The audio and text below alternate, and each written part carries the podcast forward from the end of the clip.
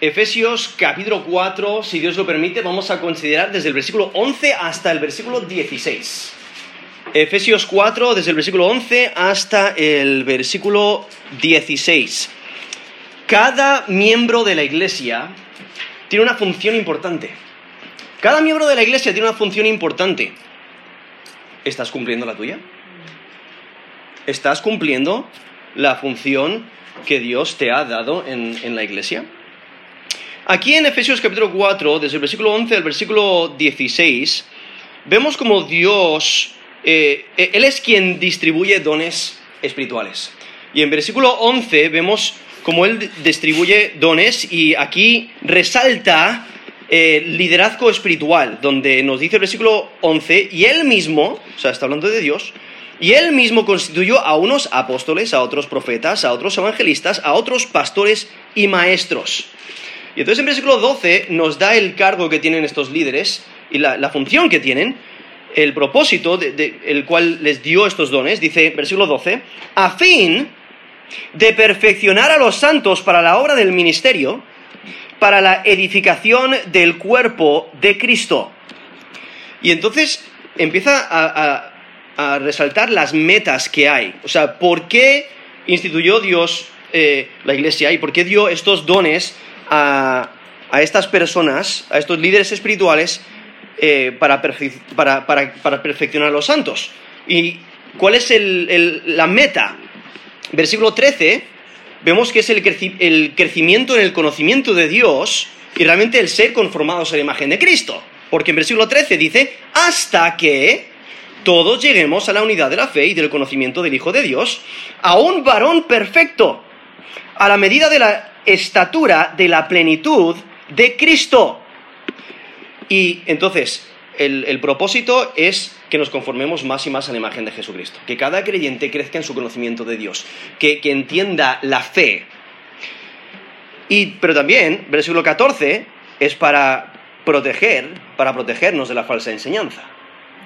Eh, es la prevención contra enseñanzas peligrosas, contra enseñanzas engañosas. Versículo 14. Para que ya no seamos niños fluctuantes, llevados por doquiera de todo viento de doctrina, por estratagema de hombres que para engañar emplean con astucia las artimañas del error. Y entonces en versículo 15 y 16 nos menciona otra meta, el, la meta principal, realmente, que es desarrollar madurez en Cristo, de crecer en nuestro conocimiento de Cristo, de ser como Él. Y por ello en versículos 15 y 16 dice, sino que siguiendo la verdad en amor, crezcamos en todo en aquel que es la cabeza, esto es Cristo, de quien todo el cuerpo, bien concertado y unido entre sí por todas las coyunturas que se ayudan mutuamente, según la actividad propia de cada miembro recibe su crecimiento para ir edificándose en amor. Entonces, cada miembro de la iglesia tiene una función importante. ¿Estás cumpliendo la tuya?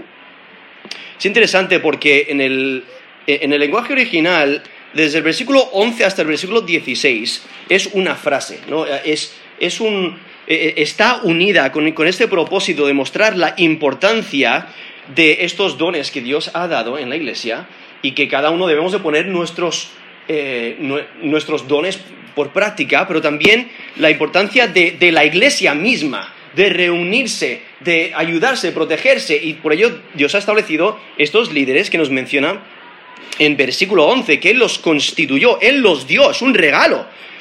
Por eso nos dice versículo 11, Él mismo constituyó ese término constituyó es la idea de dar, los dio con el propósito de proteger a la iglesia, de, enseñar a la iglesia, de ayudar a la iglesia, a, cada creyente individual que pertenece a la iglesia, a madurar, a crecer en su conocimiento de Dios y a, que se mantengan firmes y fieles para Dios y, que crezcan en unidad, crezcan en amor, crezcan en este, en este cuerpo, eh, este cuerpo que es la iglesia. Y nos menciona allí en versículo 15 que Cristo es, la cabeza, no Él tiene la autoridad, Él es el, origen de ello, Él, es nuestro Señor. Ah, y, entonces lo que enfatiza el versículo 11 es lo que Cristo ha dado. Cristo ha dado dones a, todo creyente, incluso vemos en otros pasajes, eh, como en Romanos 12, del 6 al 8, menciona diferentes dones. Y dice Romanos 12, del 6 al 8, de manera que teniendo diferentes dones, según la gracia que nos es dada, si el de profecía, úsese conforme a la medida de la fe. O si el de servicio en servir, o el que enseña en la enseñanza, el que exhorta en la exhortación, el que reparte con liberalidad, el que preside con solicitud, el que hace misericordia con alegría. ¿No? Eso es Romanos 12, del eh, versículo 6 al versículo 8, menciona algunos de los dones. Eh, realmente en las escrituras no tenemos una lista exhaustiva de todos los dones, ah, pero, pero vemos la importancia de que cada cada uno, cada creyente recibe un don espiritual y debe de ponerlo en práctica.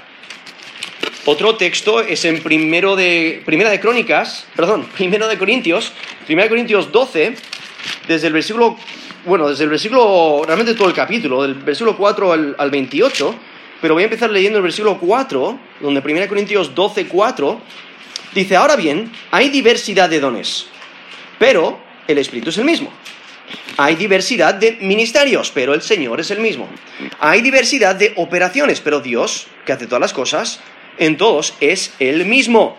Pero cada uno le es dada la manifestación del Espíritu para provecho.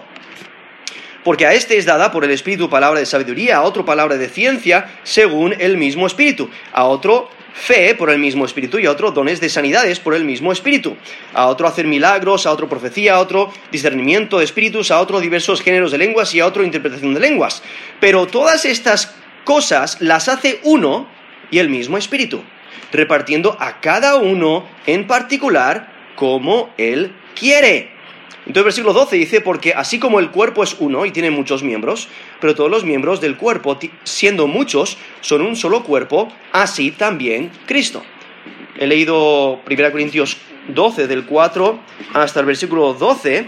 El texto continúa, pero ahí resalta estos dones que, Dios da y el Espíritu Santo que viene a morar dentro del creyente da don, al menos un don, pueden ser múltiples dones, a cada creyente y cada uno tiene su función y lo ilustra como un cuerpo.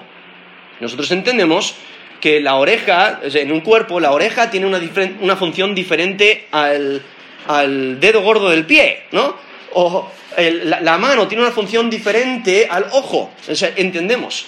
Pero cada uno, para que el cuerpo funcione correctamente, para que pueda caminar correctamente eh, y, evitar esos obstáculos, pues tiene que funcionar correctamente, ¿no? Entonces, eh, resalta la importancia de que cada uno de los miembros del cuerpo de Cristo, a quien Dios ha dado dones, debe poner en práctica esos dones.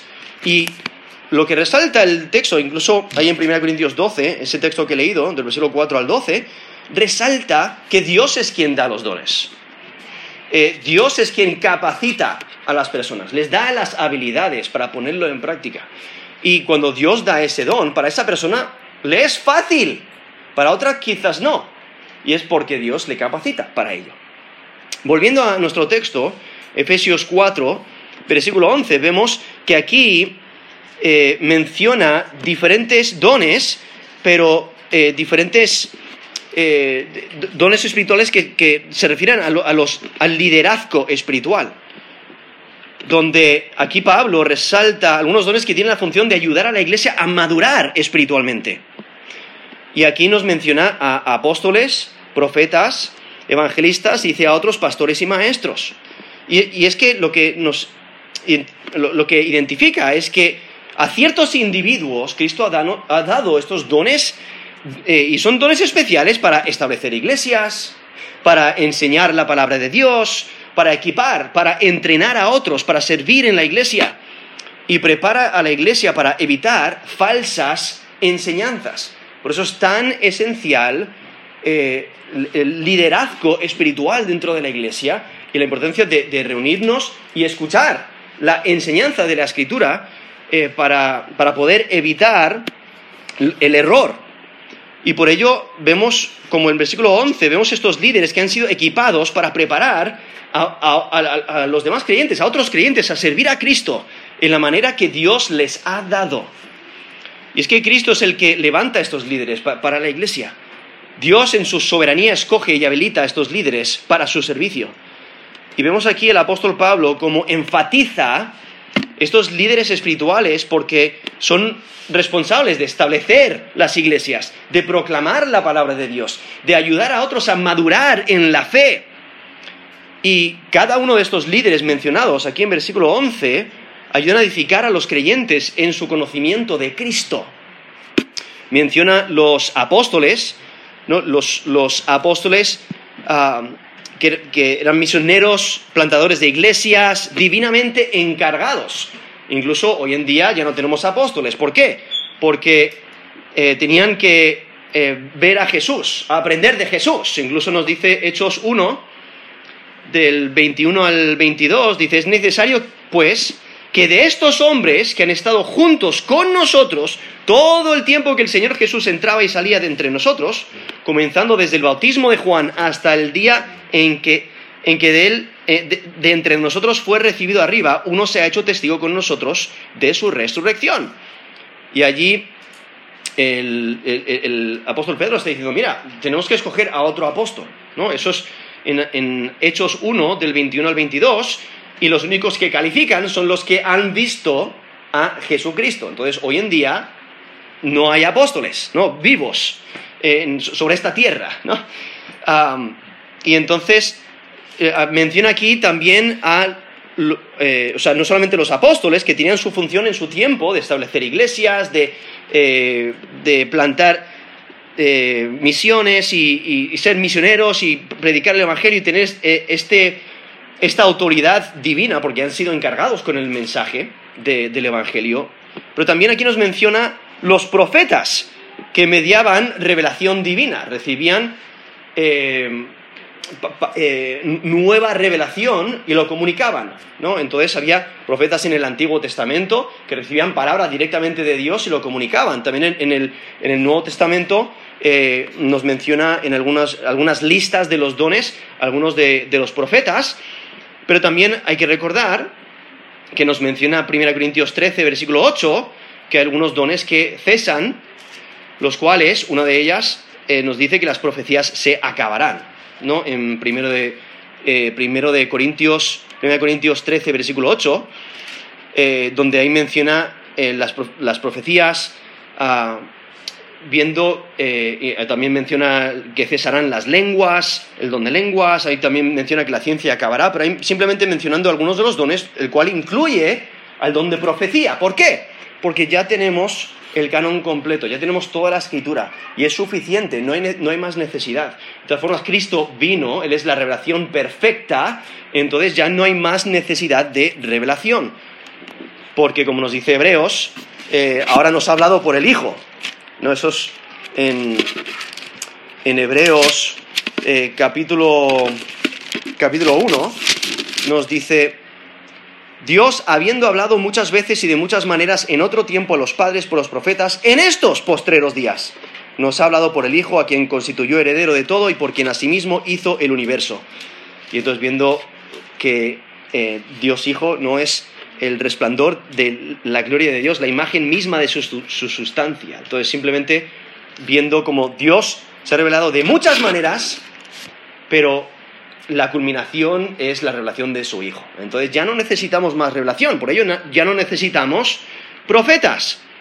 Menciona aquí, también en Efesios 4, versículo 11, menciona evangelistas y eh, un evangelista es alguien que predica el Evangelio y están involucrados en la fundación de iglesias y también tiene responsabilidades más allá de la iglesia local. Entonces, eh, ministra de diferentes maneras, pero evangelizando y implica viaje, ¿no? Incluso el apóstol Pablo dice a Timoteo, haz obra de evangelista. Eso es segundo Timoteo 4, versículo 5. Pero vemos también como Jesús, o sea, da dones específicos para evangelista, lo cual incluso hoy en día continúa ese don de evangelista, pero también cada creyente tiene la responsabilidad de evangelizar, como vemos ahí en, Mateo 28 del 19 al 20, cuando Jesús mismo dice, por tanto, id y hacer discípulos a todas las naciones. Entonces, eh, cada uno tenemos la responsabilidad de evangelizar. Y entonces aquí también menciona, al final del versículo 11, menciona otros pastores y maestros. Lo interesante con estos términos es que están vinculados eh, eh, con un artículo y entonces hay algunos que piensan que son dones, son dos funciones separadas, o sea, dos dones separados, eh, donde hay lo que es los maestros y luego los pastores, em, porque no todos los maestros son pastores, pero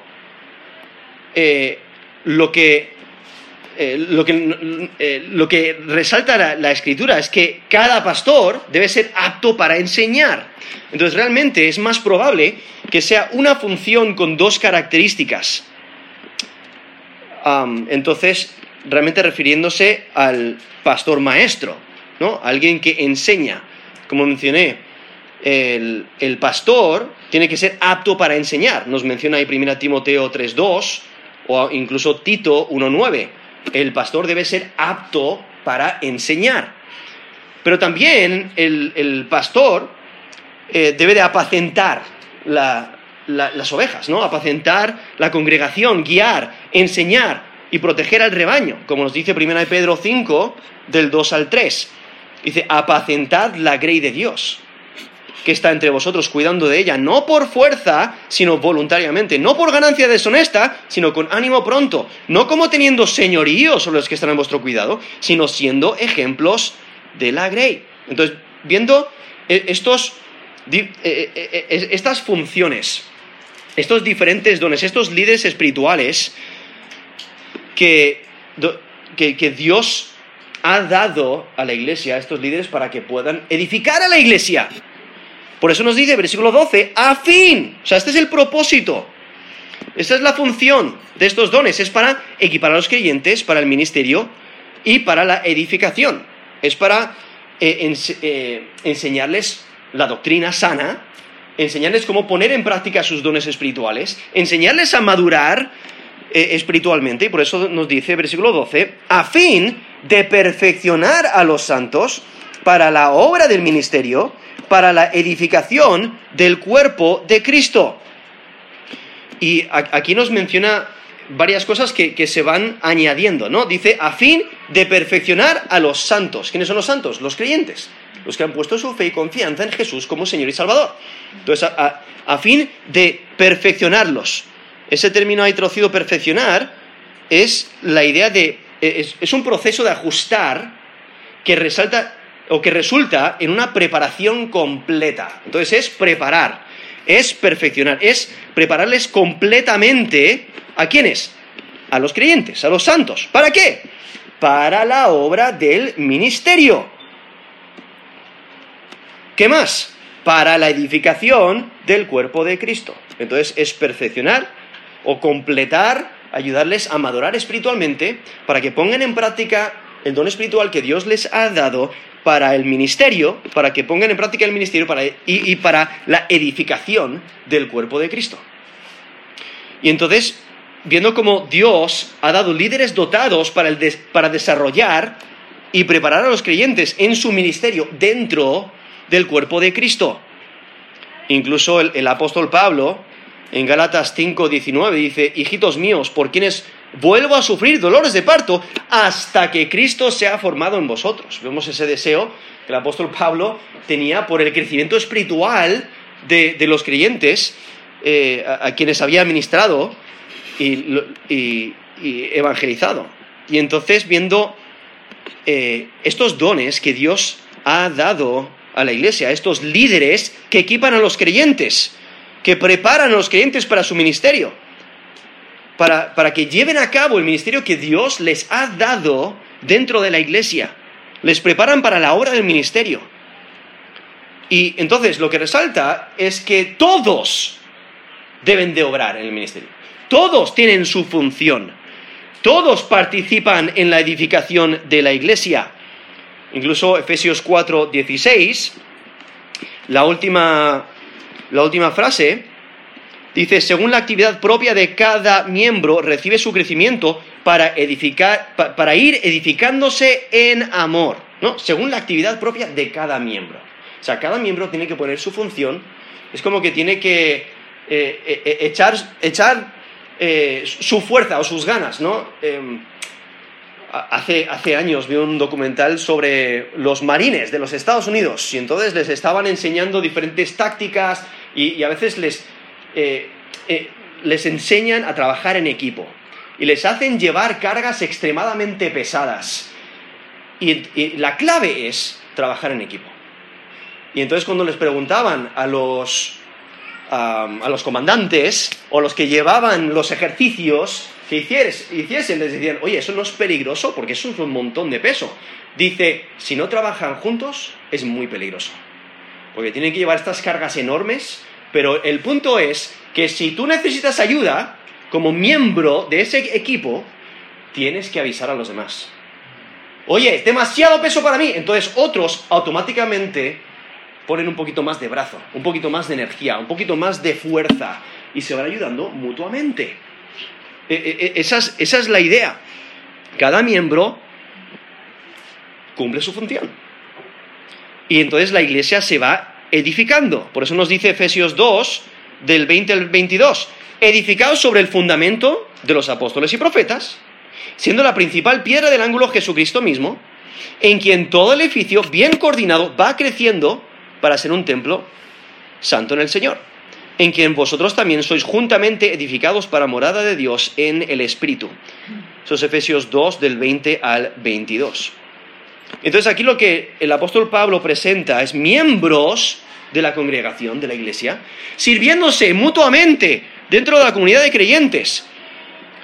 Entonces la iglesia no es un grupo de profesionales que sirven a un grupo de consumidores a un grupo que simplemente se sienta y no hace nada. No, cada uno debemos de poner en práctica nuestros dones, los dones que Dios nos ha dado. Por eso aquí nos dice Efesios 4, 12, a fin, o sea, estos líderes que Dios ha dado, dice, a fin de perfeccionar a los santos para la obra del ministerio, para la edificación del cuerpo de Cristo. O sea, cada miembro tiene la responsabilidad de poner en práctica su don.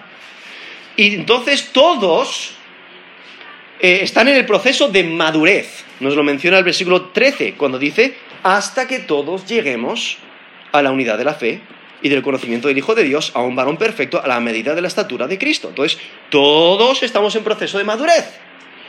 En el versículo 15 dice, siguiendo la verdad en amor, crezcamos en todo en aquel que es la cabeza, esto es Cristo. Entonces, todos siguen la verdad en amor. Y por ello el impacto es sobre todos los creyentes. Cada uno pone su función y nos vamos madurando espiritualmente y vamos eh, practicando la verdad en amor. Pero entonces aquí vemos como el texto resalta la importancia de la enseñanza, la importancia de la orientación en la iglesia, la, la importancia de estos líderes que Dios ha escogido, que Dios ha dado a la iglesia para para preparar a los demás creyentes. Por eso es tan importante el, estudio de la escritura, el, reunirnos como iglesia para poner en práctica los dones espirituales, para aprender más de Dios, para, edificarnos mutuamente, para ayudarnos, para fortalecernos, etc. Porque nos dice el versículo 13 el propósito de estos dones. Dice, hasta que todos lleguemos a la unidad de la fe y del conocimiento del Hijo de Dios a un varón perfecto a la medida de la estatura de la plenitud de Cristo. Entonces, vemos que el propósito es la edificación de los creyentes. O sea, la meta es que todo creyente llegue a una madurez completa en Cristo. Entonces, los líderes espirituales deben de llevar a cabo su función hasta que toda la iglesia alcance esta meta. Y de manera que, la alcancen esta, que, alcancen esta meta. Ahora sabemos que nunca seremos, nunca estaremos conformados a la imagen de Jesucristo hasta que pasemos a la eternidad. Entonces no debemos de parar, debemos de crecer constantemente, crecer en nuestro conocimiento de Él. Y por ello aquí el apóstol Pablo, en versículo, aquí versículo 13, él presenta tres frases que ven el resultado, pero de diferentes ángulos. Porque en versículo 13 dice, hasta que todos lleguemos a la unidad de la fe y del conocimiento del Hijo de Dios. Otra frase es, a un varón perfecto. Y la otra es a la medida de la estatura de la plenitud de Cristo. Entonces están viendo el mismo resultado, pero de diferentes ángulos. Y lo que está presentando es una imagen de madurez completa, hasta que seamos maduros en Cristo. Y es que cada creyente debe de buscar crecer en su madurez espiritual. O sea, la madurez espiritual no, eh, no está reservada para solamente los líderes dentro de la iglesia. No, es para todo creyente. Debemos de madurarnos, debemos de edificarnos, debemos de poner en práctica nuestros dones. Y es que una meta es que se entienda toda esa enseñanza sana, no toda la doctrina sana. Por eso como vemos en, en Hechos 2.42, perseveraban en la doctrina de los apóstoles, ¿no? en la comunión unos con otros, en el partimiento del pan y en las oraciones. Esos Hechos 2.42. Otra meta es, que el crecimiento eh, y el, entender todo sobre Cristo y su obra de redención. Por eso aquí versículo 13, estos Efesios 4.13 dice, hasta que todos lleguemos a la unidad de la fe. O sea, entender todo, todo sobre la fe y, y, vivir nuestra fe y aún crecer en ese conocimiento del Hijo de Dios. O sea, quién Él es, qué es lo que ha hecho y cómo me impacta a mí. Eh, ¿qué, desea para mí? Ahora, Pablo desea que toda la iglesia crezca en madurez espiritual. O sea, Dios desea que todo creyente sea eh, santo y perfecto. Por eso, aún vemos otra manera de eh, otro ángulo de ver este resultado, diciendo a un varón perfecto. Bueno, está viendo a, toda la iglesia mientras va madurando, llegar a ese punto de un varón un varón perfecto, que es la idea de, completamente maduro. Y aún, dice, a la medida de la estatura de la plenitud de Cristo. Entonces, eh, la, iglesia, o sea, cada creyente debe buscar esa meta, la, meta de, de, perfección, aunque en esta vida terrestre y temporal no se pueda alcanzar. Pero nos dice Colosenses 1.28, dice, a quien anunciamos, amonestando a todo hombre y enseñando a todo hombre en toda sabiduría, a fin de presentar perfecto en Cristo Jesús a todo hombre. O sea, ese es el propósito. Eso es Colosenses 1.28. Incluso en Efesios 1.4 dice, según nos escogió en él antes de la fundación del mundo para que fuésemos santos y sin mancha delante de él.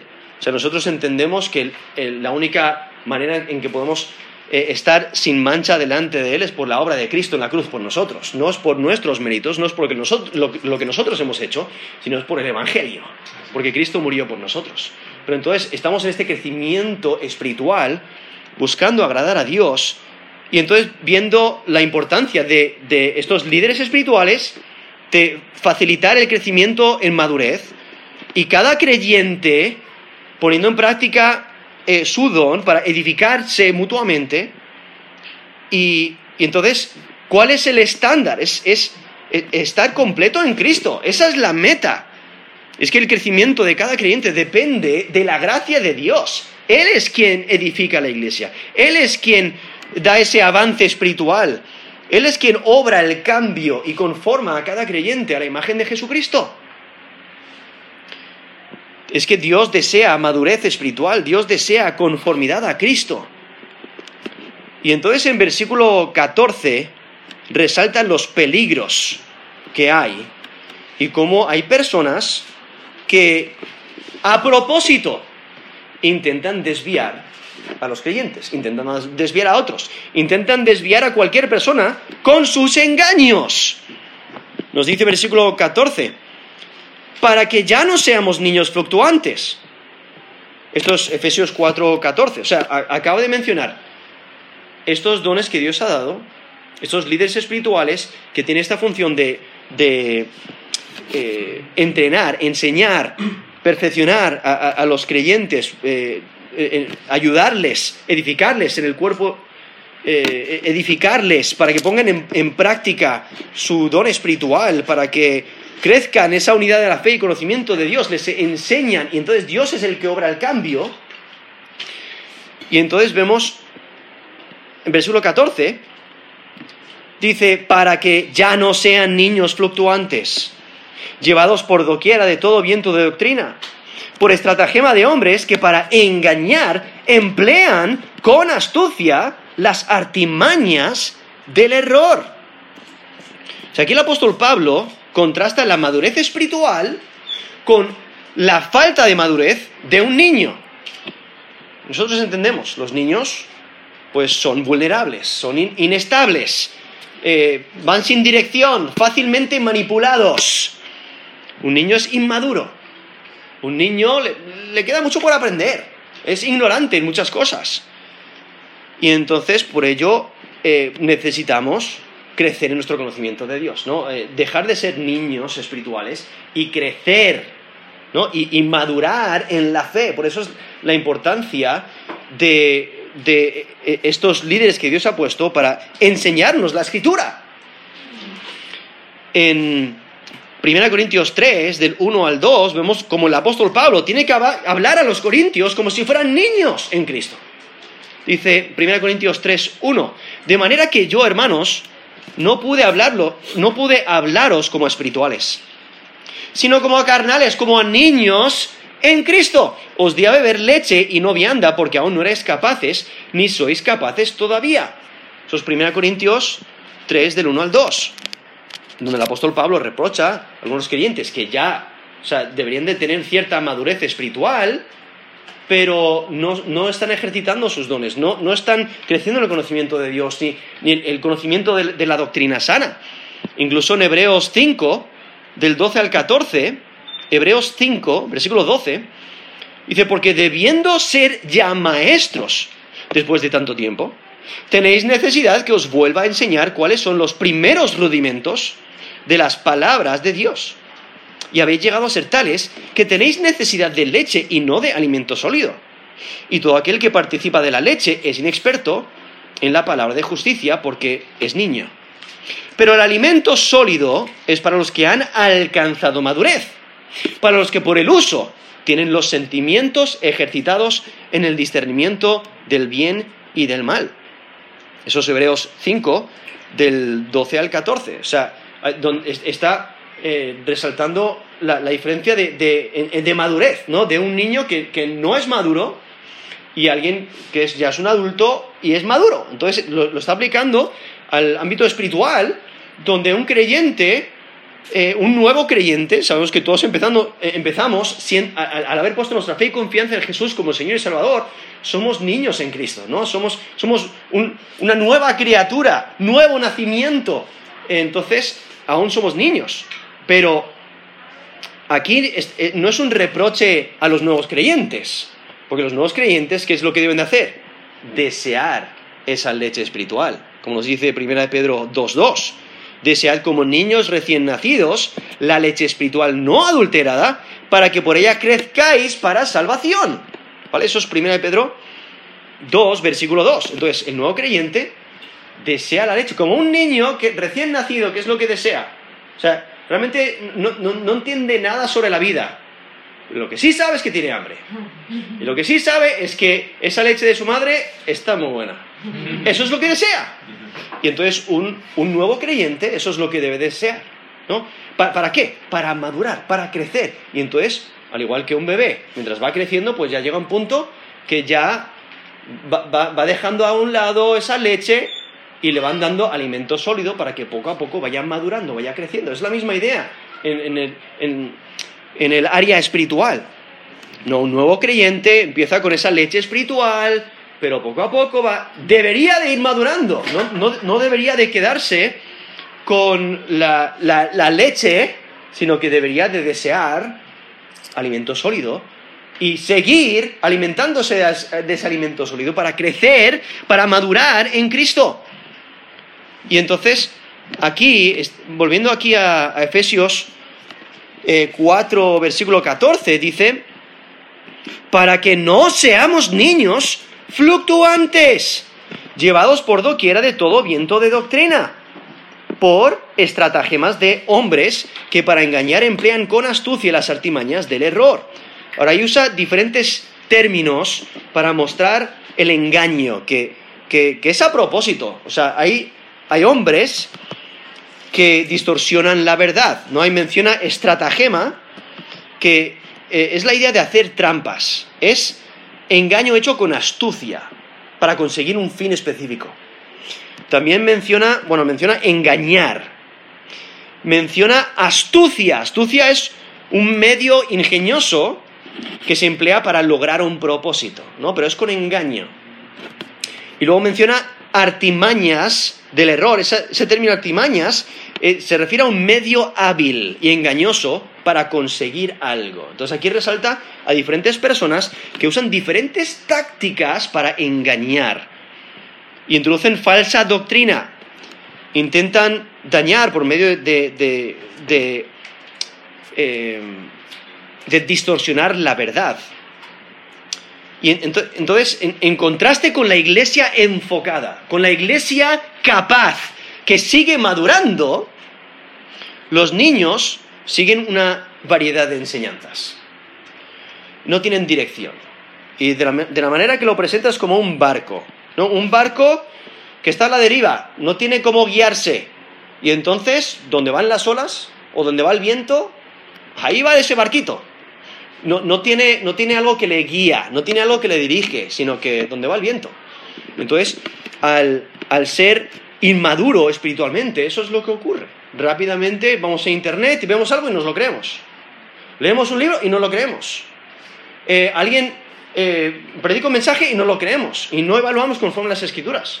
Cuando tenemos que tomar el ejemplo de los de Berea, ¿no? en, en Hechos, donde ellos, ¿qué es lo que hacían? Pablo predicaba y decían, bueno, vamos a ver las escrituras primero. Vamos a ver si es cierto o no. Eso es lo que debemos hacer siempre, evaluar todo conforme a las escrituras, porque aquí tenemos la verdad. Aquí tenemos la palabra de Dios y debemos de evaluar todo conforme a las escrituras. Eh, y creer a Dios. ¿no? En Romanos no dice, sea todo hombre mentiroso.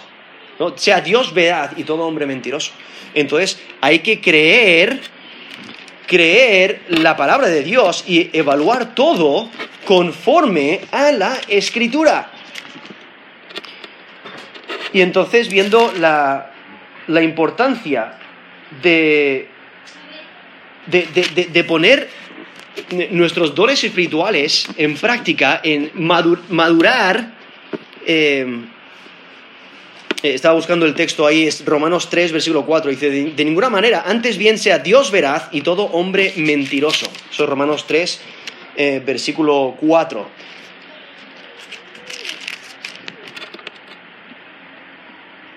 Entonces, viendo la, importancia de madurar espiritualmente, que ya no seamos niños fluctuantes, llevados por doquiera de todo viento de doctrina por estratagema de hombres que para engañar emplean con astucia las artimañas del error. Y es que la madurez da la capacidad para evaluar la enseñanza, para que pueda, para que, para que se pueda aceptar lo verdadero y rechazar lo falso. La madurez lucha contra la inestabilidad que viene con, con la falsa enseñanza. Y es que Pablo, el apóstol Pablo, sabe que hay amenazas espirituales, hay amenazas eh, y, enseñanzas dañinas que entran en las iglesias. Y por ello Dios ha provisto líderes espirituales en la iglesia para equipar a los creyentes, para edificar el cuerpo de Cristo. Entonces, si no hay firmeza y estabilidad que vienen del, crecimiento eh, estimulado por los líderes espirituales, los creyentes son vulnerables. Por eso es tan esencial. O sea, Dios nos ha dado estos líderes para enseñar la verdad de la escritura. Y por ello aquí vemos al apóstol Pablo que él sabe que hay falsa enseñanza. Y esa amenaza le inquieta, ¿no? Esa, esa falsa doctrina. Sabe que hay enseñanza que se desvía de la verdadera fe y por ello pone tanta importancia en, eh, estos líderes que enseñan la escritura. Muestra la importancia de un buen liderazgo espiritual que enseña la, la sana doctrina. Y realmente es una de las inquietudes principales ¿no? de los líderes de la iglesia, es que todo creyente esté bien fundado en doctrina sana. Incluso el apóstol Pablo, en Hechos 20, versículo 26 al 32, pero solamente voy a leer el versículo 28, dice, por tanto, mirad por vosotros y por todo el rebaño en que el Espíritu Santo os ha puesto por obispos, para apacentar la iglesia del Señor, el cual él ganó por su propia sangre, versículo 29, porque yo sé que después de mi partida entrarán en medio de vosotros lobos rapaces que no perdonarán al rebaño. Esos hechos 20, y he leído el versículo 28 y el versículo 29. O sea, estos lobos rapaces, o sea, el apóstol Pablo los llama lobos rapaces, son falsos maestros, personas que desvían, eh, por medio de sus enseñanzas, desvían a otros de la verdad, y es intencionalmente. No son errores inocentes, sino cambian la enseñanza, cambian la doctrina, distorsionan la verdad, diseñan sus engaños para desviar, para arruinar. Y son engañadores y por ello muestran su conexión con Satanás mismo. Porque 2 Corintios 11, del 13 al 15, dice, porque estos son falsos apóstoles, obreros fraudulentos, que se disfrazan como apóstoles de Cristo. Y no es de maravilla, porque el mismo Satanás se disfraza como ángel de luz. Así que no es extraño si también sus ministros se disfrazan como ministros de justicia, cuyo fin será conforme a sus obras. Eso es 2 Corintios 11 del 13 al 15. Y por ello es tan necesario que cada creyente se fortalezca en el Señor, ¿no? Y, que batalle, esta batalla espiritual, como resalta ahí Efesios 6, especial del versículo 10 al versículo 11. Y entonces viendo eh, cómo cada miembro tiene una función importante en la iglesia, debemos de ponerlo en práctica.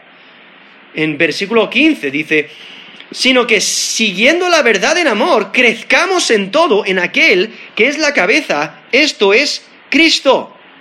aquí vemos el contraste con los falsos maestros. Ellos enseñan mentira para sus propios fines. Los creyentes, ¿qué es lo que deben de seguir? La verdad.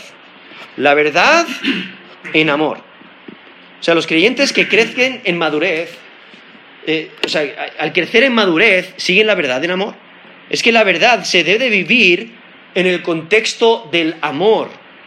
No es solo hablar la verdad, sino es vivir la verdad, aplicar la, la verdad a la vida. Y es que Pablo quiere que los creyentes crezcan en madurez para ser como Cristo. Y es necesario tener conocimiento de la verdad. Pero también hay que reflejar el amor. Por eso dice, sino siguiendo la verdad en amor.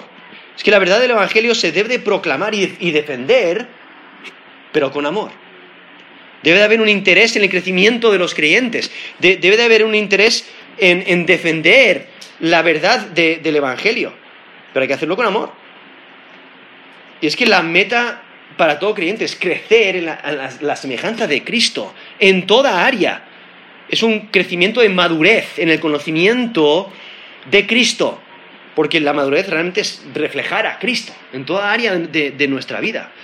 Y entonces dice, crezcamos, esta es la última parte del versículo 15, crezcamos en todo, en aquel que es la cabeza, esto es Cristo, versículo 16, de quien todo el cuerpo, bien concertado y unido entre sí por todas las coyunturas, que se ayudan mutuamente según la actividad propia de cada miembro, recibe su crecimiento para ir eh, edificándose en amor.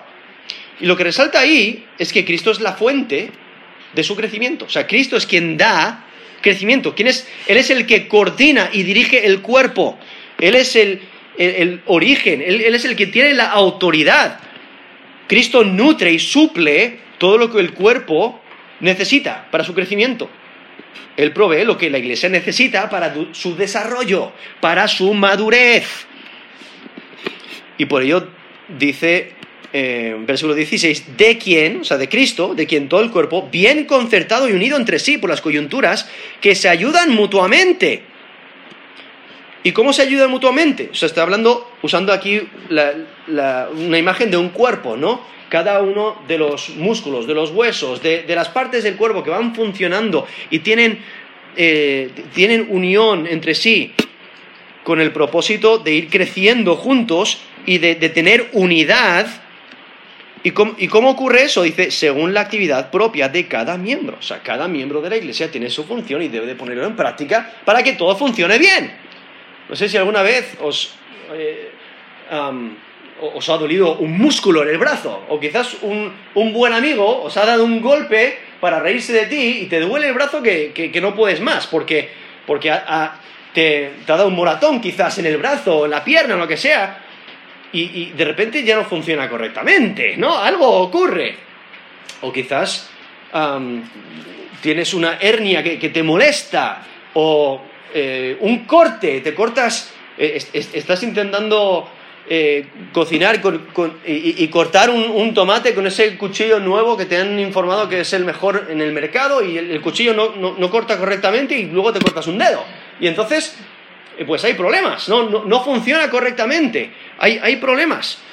Y entonces, porque hay algo que no está unido, hay algo que no, no está funcionando correctamente. Pero por eso aquí resalta que el cuerpo debe de estar unido. Por eso el versículo 16, bien concertado y unido entre sí por las coyunturas que se ayudan mutuamente. O sea, cuando el cuerpo funciona correctamente, funciona correctamente, ¿no? Todo va bien. Y es que cuando cada creyente va creciendo en madurez espiritual, va creciendo en la semejanza de Cristo, la, congregación misma va creciendo, entonces todo el mundo está creciendo a la semejanza de Cristo, va, funcionando en unión como un, cuerpo saludable. Y entonces viendo Cristo es quien, quien capacita, Él es el, origen del crecimiento de la iglesia, Él es quien, quien da ese crecimiento, pero al mismo tiempo la iglesia, o sea, eh, la iglesia recibe esa habilidad para crecer, pero también cada miembro de la iglesia tiene que poner de su parte. Entonces la iglesia no es un eh, beneficiario pasivo, o sea, la iglesia está activamente facilitando su, su propio crecimiento. O sea, el crecimiento viene de Cristo, pero el cuerpo también tiene su parte. Cada miembro recibe su nutrición de Cristo, pero al mismo tiempo va edificando a los demás de su alrededor, va ayudando a otros a crecer espiritualmente. Y entonces, ¿qué es lo que Dios hace? Él encaja a los creyentes en una unidad. Lo representa como un cuerpo que funciona correctamente. ¿no? Cada miembro crece por la activa participación de cada miembro. Es que cada miembro contribuye a la edificación del cuerpo. Cada miembro suple lo que necesitan los otros miembros para, para crecimiento. Es que Cristo es la fuente que obra poderosamente a través de los miembros y cada miembro recibe de Dios la gracia y el poder para crecer y también para poner en práctica esos dones espirituales para edificar a la iglesia. Entonces, viendo aquí la soberanía de Dios, su sabiduría de que Él es quien da los dones. Y a cada miembro le da dones diferentes para funcionar correctamente y como menciona aquí este cuerpo bien concertado y unido entre sí por las coyunturas que se ayudan mutuamente según la actividad propia de cada miembro. Y entonces, ¿qué es lo que ocurre? Recibe su crecimiento para ir edificándose en amor. Y si notáis, ahí resalta el amor una vez más. ¿no? La edificación debe ser en amor. O sea, debemos de practicar la verdad en amor, hablar la verdad en amor, como nos menciona el versículo 15, pero aquí cada uno poniendo en práctica su don para edificar a los demás en amor. ¿Qué ocurre si no hay amor? Pues el apóstol Pablo nos lo dice en 1 Corintios 13, del 1 al 3, donde básicamente dice, mira, toda esa actividad que, que puedas hacer es vana, vacía, es como un ruido que no tiene sentido. Porque nos dice 1 Corintios 13, del 1 al 3, si yo hablase en lenguas humanas y angélicas y no tengo amor, vengo a ser como metal que resuena o cima lo que retiñe. Si tuviese profecía y entendiese todos los misterios y toda ciencia, si tuviese toda la fe de tal manera que trasladase los montes y no tengo amor, nada soy. Si repartiese todos mis bienes para dar de comer a los pobres, si entregase mi cuerpo para ser quemado y no tengo amor, de nada me sirve. Eso es 1 Corintios 13, del 1 al 3. Estoy viendo la importancia del amor. En todo este proceso, el amor tiene que ser, central. Y entonces, viendo aquí este texto que es tan importante para la madurez dentro de la iglesia, para crecimiento de la iglesia, eh, la importancia de reconocer que cada miembro de la iglesia, o sea, cada persona que ha puesto su fe y confianza en Jesús como Señor y Salvador, viene a ser parte de la iglesia, la iglesia local, la iglesia universal, pero en, en, su iglesia local tiene una función especial que debe de poner en práctica. Tiene un don que Dios le ha dado, le ha otorgado, y, no debemos ser como los de Corinto, que están diciendo, oye, mi don es mejor. No, sino reconocer que Dios es, quien ha dado los dones, descansar en su soberanía, en su control y poner en práctica los dones que Dios nos ha dado a nosotros. Y la importancia de reunirnos como congregación, de asegurarnos que se está enseñando la escritura, que se está enseñando la sana doctrina, ponerlo en práctica, poner en práctica nuestros dones espirituales, edificarnos en amor, y resaltando el amor, en amor, para asegurarnos que, el, cuerpo de Cristo sea edificado. Y entonces vemos aquí cómo Dios en su soberanía distribuye los dones espirituales. Da cargos específicos a los líderes, pero cargos específicos a cada miembro en particular, que deben de funcionar como un cuerpo en Cristo. Y viendo cómo eh, la importancia, la meta de crecer en el conocimiento de Dios, y crecer en madurez a ser como Cristo para esa prevención contra las enseñanzas peligrosas, enseñanzas engañosas, con el propósito de desarrollar madurez en Cristo, de que todos nos conformemos a la imagen de Jesucristo. Entonces, cada miembro de la iglesia tiene una función importante. ¿Estás cumpliendo la tuya? Vamos a terminar en oración.